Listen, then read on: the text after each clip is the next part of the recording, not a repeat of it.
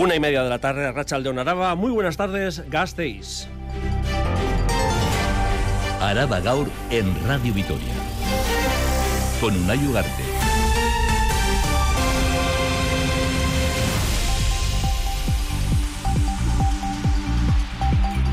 Continúan las reacciones en cascada después de que esta casa Radio Vitoria desvelará que el monumento a la batalla de Vitoria entrará en breve en esa lista roja de Hispania Nostra, la asociación que vela por la protección del patrimonio. El Partido Popular de Gasteiz reclama al equipo de gobierno municipal que este año realice una restauración integral de la monumental escultura que preside la Plaza de la Virgen Blanca. Y desde el equipo de gobierno reconocen el desgaste natural del monumento, pero aseguran que no hay riesgo estructural. Avanzan que realizarán un diagnóstico para determinar el orden de restauración de las piezas. Sonia Díaz de Corcuera, concejala de Cultura. Somos sensibles y nos preocupa el estado de este monumento. Por ello, en esta legislatura se está realizando ya un inventario y diagnóstico de su estado. Es cierto que el monumento sufre el desgaste natural propio de una obra que se ubica a la intemperie, pero no presenta ningún riesgo estructural. Y otra noticia de alcance, el juzgado de violencia sobre la mujer de Gasteiz acumula un retraso de medio año, seis meses todos los operadores jurídicos que trabajan a diario reclaman la creación de un segundo juzgado o la puesta en marcha de refuerzos para aumentar la plantilla actual que no da abasto. Cecilia Piris, abogada de la Asociación Clara Campoamor. No es una crítica ni al juez, ni a la letrada de la Administración de Justicia, ni a ninguno de los funcionarios que trabajan en ese juzgado. Porque el problema que tienen es un problema estructural. No es que no hagan bien su trabajo, es que no pueden y que no van abasto. Un dato, en el tercer trimestre de 2023, el juzgado de violencia sobre la mujer de Gasteiz resolvió 268 asuntos penales y tenía pendientes 728. Y en Juntas Generales, en su comisión de movilidad, sobre el proyecto de la variante de Legutio, el diputado de Infraestructuras Viarias, John Nogales, ha asegurado que evitará el tráfico rodado por el centro del casco urbano de esta localidad de la cuadrilla de Gorbella Aldea y no se anulará la salida al norte.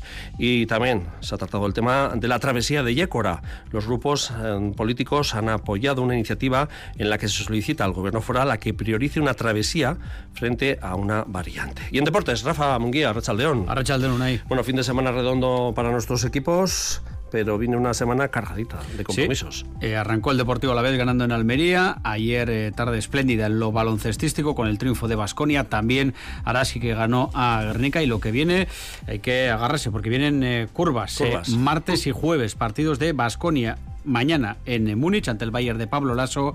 El jueves aquí en Gasteiz ante Maccabi se han organizado ya actos de, protesta contra el eh, equipo macabeo y lo que representa en este caso entrar eh, cinco minutos tarde a la cancha del Bues Arena, eh, protestar y demás actos reivindicativos.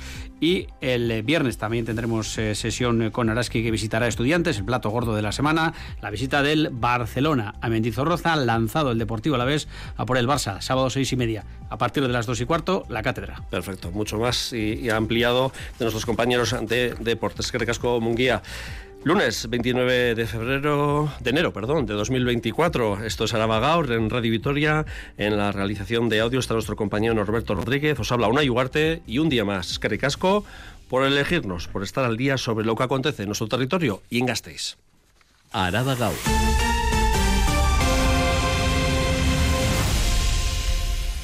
Y en cuanto al tiempo, el sol es el rey durante las horas centrales del día también esta semana. Otra jornada de tiempo seco, según Euskalmet, sin rastro de lluvias. El viento del sur seguirá predominando, especialmente en zonas de montaña. Las temperaturas rondarán los 20 grados en la cuadrilla de Ayala a estas horas y a lo largo de las primeras horas de la tarde. Y en el resto rondará entre los 14 y los 16 grados. Sigue el tiempo primaveral en pleno invierno. Y en cuanto a las carreteras, normalidad en la red viaria alavesa. Y vamos con un asunto que adelantaba la semana pasada Radio Vitoria, este informativo, en concreto el programa Diálogos de eh, Radio Vitoria. Continúan esas reacciones después de que eh, esta casa desvelará que el monumento a la batalla de Vitoria entrará en breve en la lista roja de Hispania Nostra, la asociación que vela por la protección del patrimonio. El Partido Popular de Gasteiz ha solicitado que este 2024 se restaure el monumento y que también se solicite su declaración como bien de interés cultural. Más datos, Edurne Castro. El Partido Popular reclama al equipo de gobierno municipal de Gasteiz que este año realice una restauración integral del monumento a la batalla de Vitoria, iniciativa que llevará debate al pleno del 16 de febrero. Ainhoa Domaica, portavoz del PP. Hemos conocido un informe muy extenso del grave nivel de deterioro que tiene este monumento y por lo tanto nosotros creemos que no podemos estar parados ni mirar para otro lado y hay que tomar decisiones y hay que tomar las decisiones este año. Desde el equipo de gobierno reconocen el desgaste natural del monumento, pero aseguran que no hay riesgo estructural. Van a realizar un inventario y diagnóstico para determinar el orden de restauración de las piezas que están en Vitoria. Sonia Díaz de Corcuera, concejala de Cultura. La decisión sobre las piezas en las que se actúa se basa en criterios técnicos rigurosos y la intención es que todas se vayan restaurando. En cualquier caso, somos sensibles y nos preocupa el estado de este monumento y de todas las obras de las que esta institución es propietaria. Por ello, en esta legislatura se está realizando ya un inventario y diagnóstico de su estado. Es cierto que el monumento sufre el desgaste natural propio de una obra que se ubica a la intemperie, pero no presenta ningún riesgo estructural. El Partido Popular también reclama que el monumento a la batalla sea declarado como bien de interés cultural. Fue inaugurado en 1917 y ha sido objeto de varias limpiezas y actuaciones, pero ninguna en profundidad. Y hoy en la Casa Consistorial un nuevo edificio, en este caso el edificio Goya, ha saltado la palestra, la antigua gasolinera junto al Parque de la Florida. Un edificio, una edificación incluida también en la lista roja de Hispania Nostra por su mal estado de conservación. Sus obras de restauración estaban en los tribunales tras una denuncia del Colegio de Arquitectos, contrario a los trámites de licitación de los trabajos, el juzgado dio la razón a los arquitectos y finalmente esa decisión judicial no va a recurrirse. Y eso ha traído nuevas decisiones en el Ayuntamiento de Gasteiztarra. Nos lo cuenta Silvia Muñoz. Así es, en Tanche 21 no va a recurrir la decisión judicial que echó para atrás la tramitación de las obras mediante licitación. El proyecto vuelve a la casilla, a la casilla de salida y el nuevo equipo de gobierno del Ayuntamiento de Vitoria, esta vez sí, va a convocar un concurso de ideas para elegir el mejor proyecto de rehabilitación. Lo anunciaba esta mañana el concejal de modelo de ciudad, Pascual Borja trabajar eh, conjuntamente con el Colegio de, Arquitectos, lanzar ese concurso de ideas eh, para dar eh, definitivamente solución a un espacio que es céntrico, que es muy visible. Creo que estamos en la casilla de salida, pero, pero creo también que hemos adquirido buena experiencia acerca de, de cómo ha sido el proceso. Un edificio en el punto de mira por su mal estado de conservación que quiere destinarse a oficina de turismo verde y alquiler de bicicletas, o eso es al menos lo que pactó en su día con el gabinete de Gorka Hurtaran el Carrequín Podemos. Y Silvia, seguimos hablando de rehabilitación y de pactos entre el gobierno local, del equipo anterior y el Carrequín Gasteiz, porque hoy ah, se ha llevado a la Comisión de Urbanismo la ejecución de las ayudas para reformas en el casco medieval, una situación que la coalición morada ha aprovechado para denunciar el incumplimiento de pactos anteriores. Ve el Carrequín Podemos incumplimiento porque solo se han ejecutado 650.000 euros para rehabilitar el casco medieval y había más de un millón y medio reservado. Se aprobaron estas ayudas fruto del acuerdo presupuestario con el Carrequín Podemos. Escuchamos a su concejal, Óscar Fernández. No se den acuerdos con ustedes también es para, para que se cumpla un asunto tan importante como son las ayudas a rehabilitación y que mucho más de la mitad no se ejecuten en una zona tan complicada, es que algo ha fallado. El concejal de urbanismo, Pascual Borja, ha negado que haya incumplimiento y ha explicado que no se han repartido más ayudas porque no ha habido más solicitudes que cumplan los requisitos. A día de hoy se están atendiendo el 100% de las solicitudes. En total se han aprobado ayudas a 114 comunidades del casco medieval para reformas de tejado, fachada, instalación de ascensor, cambio de ventanas o trabajos para mejorar la accesibilidad. Y no nos movemos de la almendra medieval porque el ayuntamiento ha informado de los pasos a dar para la instalación de fibra óptica en las casas y comercios de este barrio céntrico. En total hay 46 comunidades que no tienen instalada la cometida necesaria y el ayuntamiento ya cuenta con el compromiso de Telefónica para comenzar la instalación en 13 de esas parcelas. En el resto, dice Urbanismo, se priorizará la instalación soterrada, pero se permitirá también de forma excepcional la instalación en la fachada. Pascual Borja. Dada la situación excepcional en la que se encuentran algunas zonas de casco medieval y siempre que la cometida soterrada no pueda realizarse en un periodo breve de tiempo en aquellas zonas que no disponen de la misma, previo análisis por parte de los servicios técnicos, se admite de manera excepcional el cableado por fachada de la cometida de fibra óptica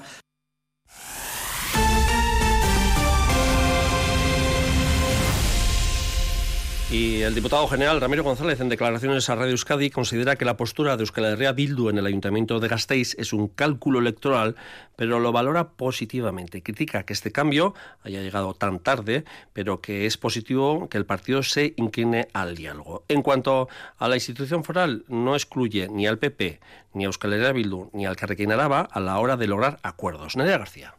En lo que se refiere a la institución foral, Ramiro González ha explicado que la prórroga de los presupuestos no va a impedir el desarrollo de proyectos relacionados con la transformación industrial, energética o del vino, ya que esas partidas también estaban contempladas en el proyecto de 2023.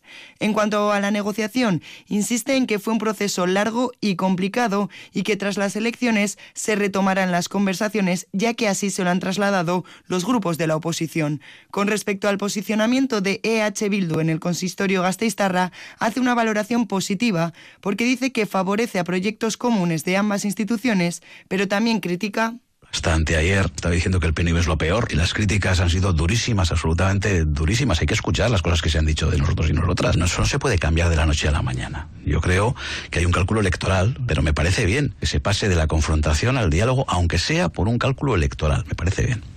Por último, asegura que en cuanto a la reforma fiscal, se tiene claro que hay que realizar modificaciones, pero que no habrá un cambio radical. También se ha referido Ramiro González a Foronda en lo que respecto a esos desvíos que se realizan desde el aeropuerto de Loyo, en Vizcaya.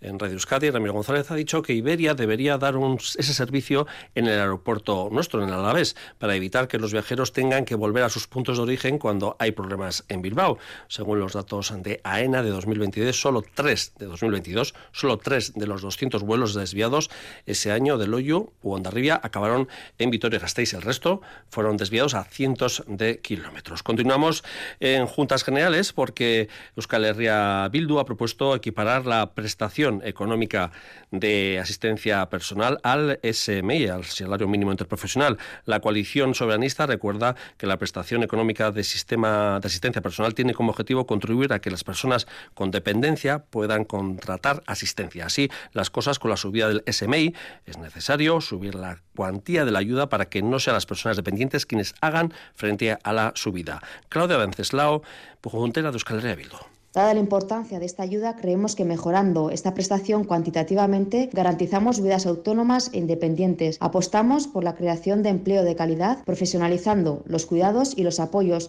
y contribuimos a hacer esta prestación atractiva para las personas que tienen dependencia. Y la Diputación, en comparecencia de Juntas Generales, ha hablado sobre la variante de Legutio, que evitará el tráfico de vehículos por el centro de la localidad John Nogales, y los técnicos del Departamento de Movilidad e Infraestructuras Viarias han insistido en que además no se anulará la salida norte. Más datos, Nerea García. Hoy en Juntas Generales han comparecido el diputado responsable John Nogales y los técnicos del departamento ante las discrepancias mostradas los últimos meses por la Junta Administrativa de Legutio, donde exigían la paralización de este proyecto. En esta amplia explicación han asegurado que no se anula la salida norte, sino que se completa con la incorporación de un ramal desde la variante hacia Legutio y un cambio de sentido para permitir movimiento en las dos carreteras. Del mismo modo han explicado que el barrio de Chavarri no se queda aislado y ante la imposibilidad de instalar una glorieta, como se solicitaba, se implantarán isletas más amplias y seguras. También se contempla mejorar el radio de giro y la intersección entre el camino de Albina y la actual carretera A2620 para mejorar la seguridad vial. John Nogales critica el cambio de opinión de la Junta Administrativa tras el cambio de gobierno y tras reunirse en septiembre y califica la actitud de la Junta poco colaborativa, poco dialogante, poco dada, poco dispuesta a escuchar, poco dispuesta incluso a analizar un plano que el jefe de servicio de carreteras, el señor, ha preparado para la ocasión. Por último, anuncia que próximamente la Diputación dará conocimiento de los detalles del proyecto a los vecinos en una asamblea informativa.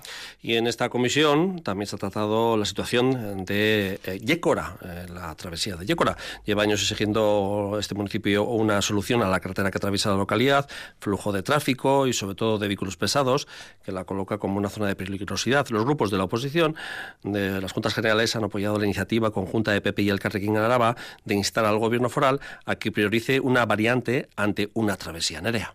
Los grupos exigen que se dé una solución a esta carretera que provoca situaciones, dicen, de inseguridad en este municipio y añaden que la respuesta eficaz a ello es una variante y no una travesía como proponen los grupos del gobierno PSE y PNV. Gracias al apoyo de los grupos de la oposición, se ha aprobado la propuesta del Carrequín y PP que solicita priorizar esa alternativa y que el proyecto constructivo de ejecución se elabore durante el 2024. Jorge Ibarrondo, Partido Popular, y David Rodríguez el Carrequín. Que la solución de la variante habla de solución definitiva, la única que contempla el plan de carreteras. La solución más idónea es la de la variante, que colocaría al pueblo en una posición mucho más ventajosa, incluso estratégico a nivel, a nivel comarcal.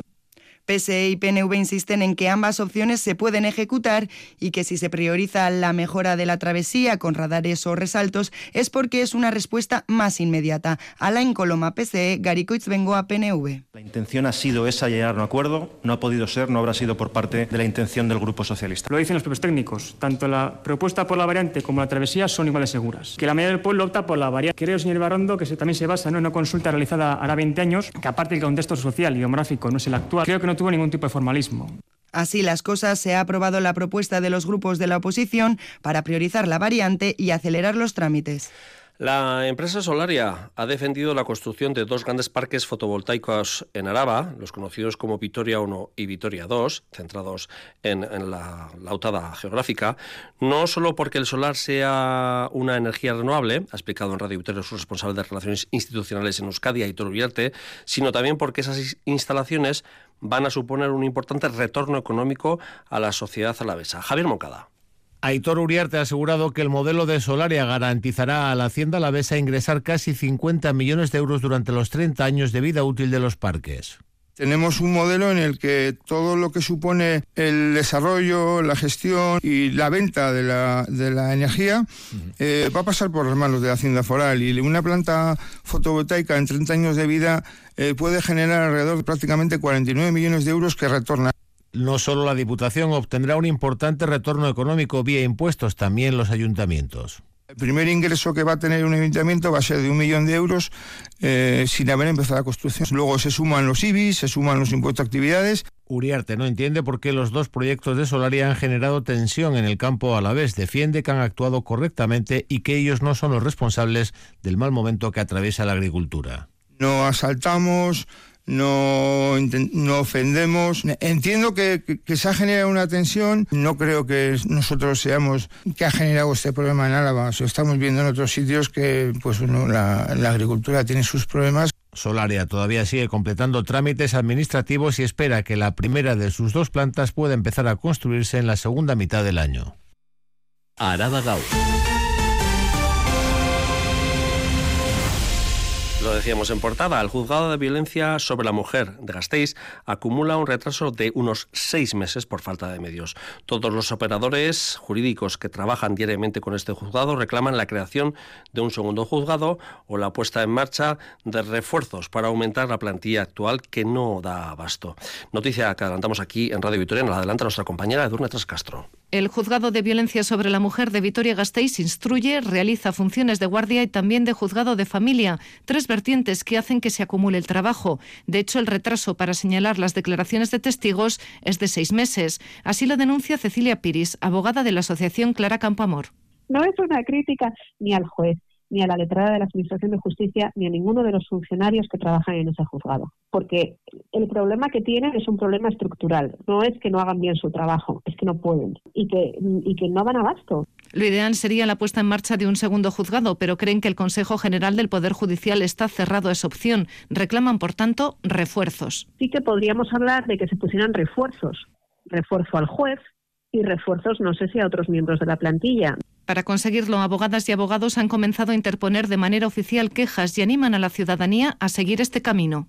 Y yo creo que el camino es ese, que nos pongamos de acuerdo todos los operadores jurídicos y todos los ciudadanos que pasen por ese juzgado y cada vez que haya uno de esos retrasos intolerables, pues ponerlo por escrito, porque si no luego eh, las palabras se las lleva el viento. Para que se hagan una idea, en el tercer trimestre de 2023, el juzgado de violencia sobre la mujer de Vitoria resolvió 268 asuntos penales y tenía pendientes 728. Lista de espera muy por encima de la de juzgados vecinos como Donostia o Bilbao. Más asuntos, el programa Etzean Saindu atiende ya a 364 familias. Es una iniciativa que pretende reducir la sobrecarga de trabajo de las familias cuidadoras y brindar apoyo emocional y psicológico. El programa del Departamento de Igualdad, Justicia y Políticas Sociales, en colaboración con Ascudean, Asociación Alavesa, duplicó el año pasado las peticiones de ayuda de personas cuidadoras. Miriam de la Mata. Del total, 43 han presentado nuevas peticiones de ayuda, alcanzando así las 364 familias atendidas por el programa Echean Saindu en 2023. Vanessa Resa, coordinadora de Ascudean. Está un poco más dirigido a personas cuidadoras, pero que están en situaciones de vulnerabilidad especial. No tienen ni red familiar, ni red social, han dejado toda su vida apartada a un lado. Y, y bueno, es un proyecto para empezar con estas personas eh, tanto para ayudarles con el cuidado, lo que es el, cuidado de la persona con dependencia, y eh, ayudarles a que ellos retomen un poquito su vida. En cuanto al perfil de la persona cuidadora, sigue predominando la mujer de más de 65 años, aunque también han recibido varias solicitudes de jóvenes que quieren formar parte del programa. Un 80% son mujeres, de personas cuidadoras, un 80%. ¿eh?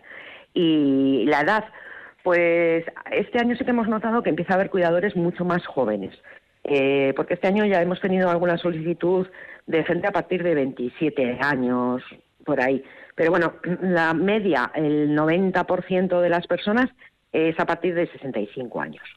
A destacar que en 2023 la entidad asesoró a 1.113 personas, un 16% más que en 2022. Se puede contactar con la asociación Ascudean vía telefónica o vía online para pedir cita previa. Y lo decíamos en portada, más en concreto nuestros compañeros de deportes. Este jueves el West Arena acogerá el partido de Euroliga entre el Vasconia y el equipo israelí Maccabi de Tel Aviv. Un equipo que, debido a esa guerra que tiene lugar en la Franja de Gaza, no despierta simpatías en el territorio. Pues bien, BDC Araba e Indar Vasconia se han unido para pedir a los aficionados del Vasconia que muestren su apoyo a Palestina durante el partido. Irene Barondo.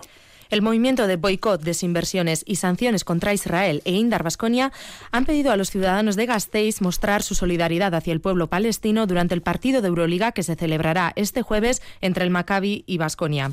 Para ello, estas asociaciones han animado a la población a introducir simbología palestina al estadio y a participar en varias acciones protesta. Coldo Alzola, miembro del BDZ Araba. No acceder al pabellón hasta cinco minutos después de comenzar el partido. Y llamamos también pues, a mostrar mostrar la repulsa en el pabellón, pues gritando eh, genocidio cada vez que, que los jugadores del Maccabi estén en posesión del balón Así, BDZ Araba e Indar Vasconia buscan criticar que el equipo israelí se presente en Gasteiz dando una imagen de aparente normalidad. Araba Gau. Cultura. Muerto y resucitado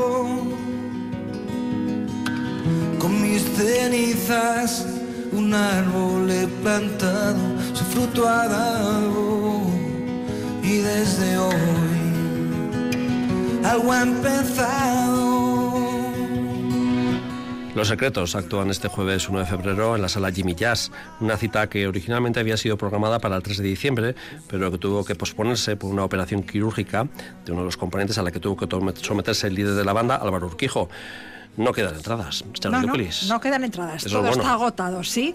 Después de 46 años en la brecha, los secretos siguen llenando recintos y emocionando a varias generaciones. Y en el País Vasco se sienten como en casa. No en vano, el padre de los Urquijo nació en Bilbao, Álvaro Urquijo.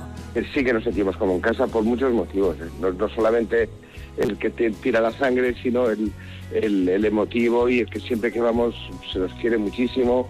Nosotros somos un grupo que le debemos el 100% de lo que somos al público, que ha estado para echarnos una mano en los momentos difíciles y, en el que nos ha dado la, independencia, por así decirlo, de, compañías de discos, de, de modas y tal, es el público.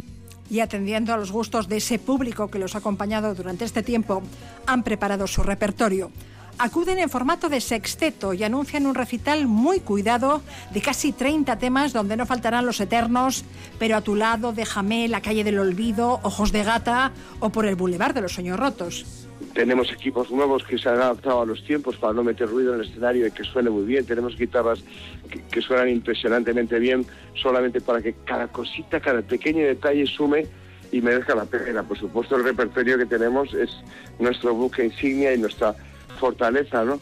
Los Secretos acaban de estrenar en el Teatro Apolo de Madrid el musical A tu lado, espectáculo donde los miembros del grupo narran en primera persona su historia. Y este jueves a las 9 y cuarto de la noche actúan en la Jimmy Jazz. Lo han vendido todo.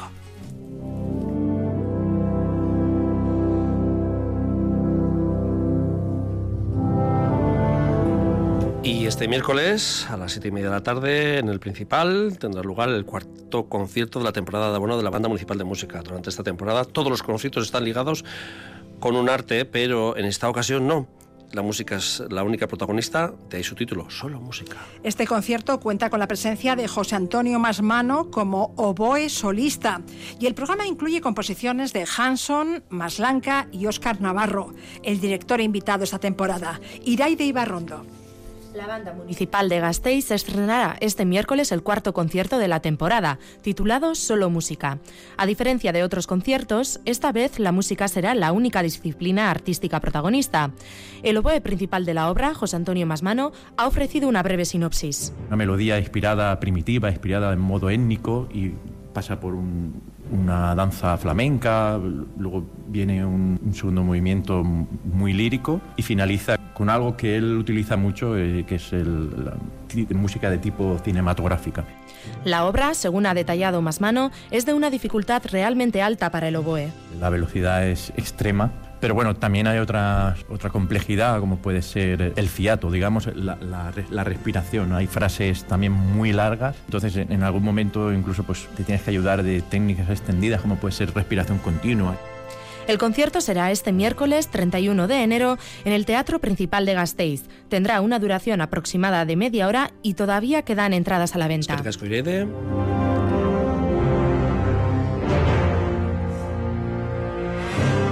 Repasamos ya la agenda cultural de la jornada a las 6 de la tarde. Vital Fundación Cultura Unea, el cineclub de Fundación Estadio Vital, acoge la proyección de la película Million Dollar Baby. Yo destacaría su dureza y su valentía a la hora de tratar los temas que trata. No voy a ser es posiblemente la película más personal de Clint Eastwood, quien no solo la dirigió y protagonizó, sino que también participó en su producción y compuso su banda sonora. Consiguió cuatro Oscars, mejor película, mejor director, mejor actriz principal para Hilary Swan y mejor actor de reparto para Ford Morgan Freeman. El coloquio posterior a la proyección contará con los comentarios deportivos de Alfonso Larrimbe y los cinematográficos de Aitor López de Averasturi. Yo destacaría su dureza y su valentía a la hora de tratar los temas que trata. No voy a ser más explícito por no hacer spoilers. Yo creo que es una de las temas de la filmografía de Clint Eastwood. Y bueno, pues tenemos aquí un Eastwood duro, pero también muy conmovedor. Million Dollar Baby a las 6 de la tarde, como decíamos, en Vital Cultur Fundación Cultura UNEA, el acceso es libre, y una hora más tarde a las 7 en la Casa de Cultura de Ignacio Aldecoa, nueva conferencia. Sí, sí, una conferencia marcada en el ciclo Agenda 2030 de Naciones Unidas que busca divulgar los 17 retos globales que tiene el planeta. El objetivo de este mes de enero es el décimo, el referido a la reducción de las desigualdades y a garantizar que nadie se quede atrás, tampoco los y las mayores. Así, Isabel Fernández Morales, del CSIC, hablará de lo que la ciencia sabe del envejecimiento. Voy a hablar de muchas cosas, voy a intentar ser sintética porque, como bueno, todo el mundo puede suponer, el envejecimiento es, un, es, es muy multidimensional, hay muchas disciplinas, muchos, muchas maneras de, de abordarlo. Voy a hablar de qué, nos, de qué nos preocupa a nivel individual y a nivel colectivo como sociedad. Muy concretamente, pues voy a hablar de cómo nos preocupa en cuanto a la salud y en cuanto en cuanto a la economía, ¿no? También en cuanto a los cuidados, ¿no? Esos tres temas serían los, los centrales. La entrada es libre hasta completar el aforo. Bueno, recordamos, Charo, que hay concierto importante de los secretos de la Jimmy Jazz, que decíamos al principio de sí, esta cultura, ¿no? El jueves. Digo, mm, que no hay entradas, ¿no? No, no, no. o sea, que a veces informamos pero de sí cosas. Quedan es una pena, ¿no? Porque pero sí no quedan hay. entradas para el concierto de la banda Vale, el miércoles. la banda de ¿eh? música de Municipal de Vitoria Gasteiz y merece la pena, desde luego, en este caso suena música y suena bien. Por lo tanto, hasta aquí todo lo que teníamos que contar de información del territorio y de Vitoria. Vitoria-Gasteiz. En estos momentos tenemos 13 grados de temperatura en la zona sur de Vitoria-Gasteiz y la verdad es que en las zonas centrales vamos a tener todavía temperaturas que van a rascar ahí los 15 y 16 grados.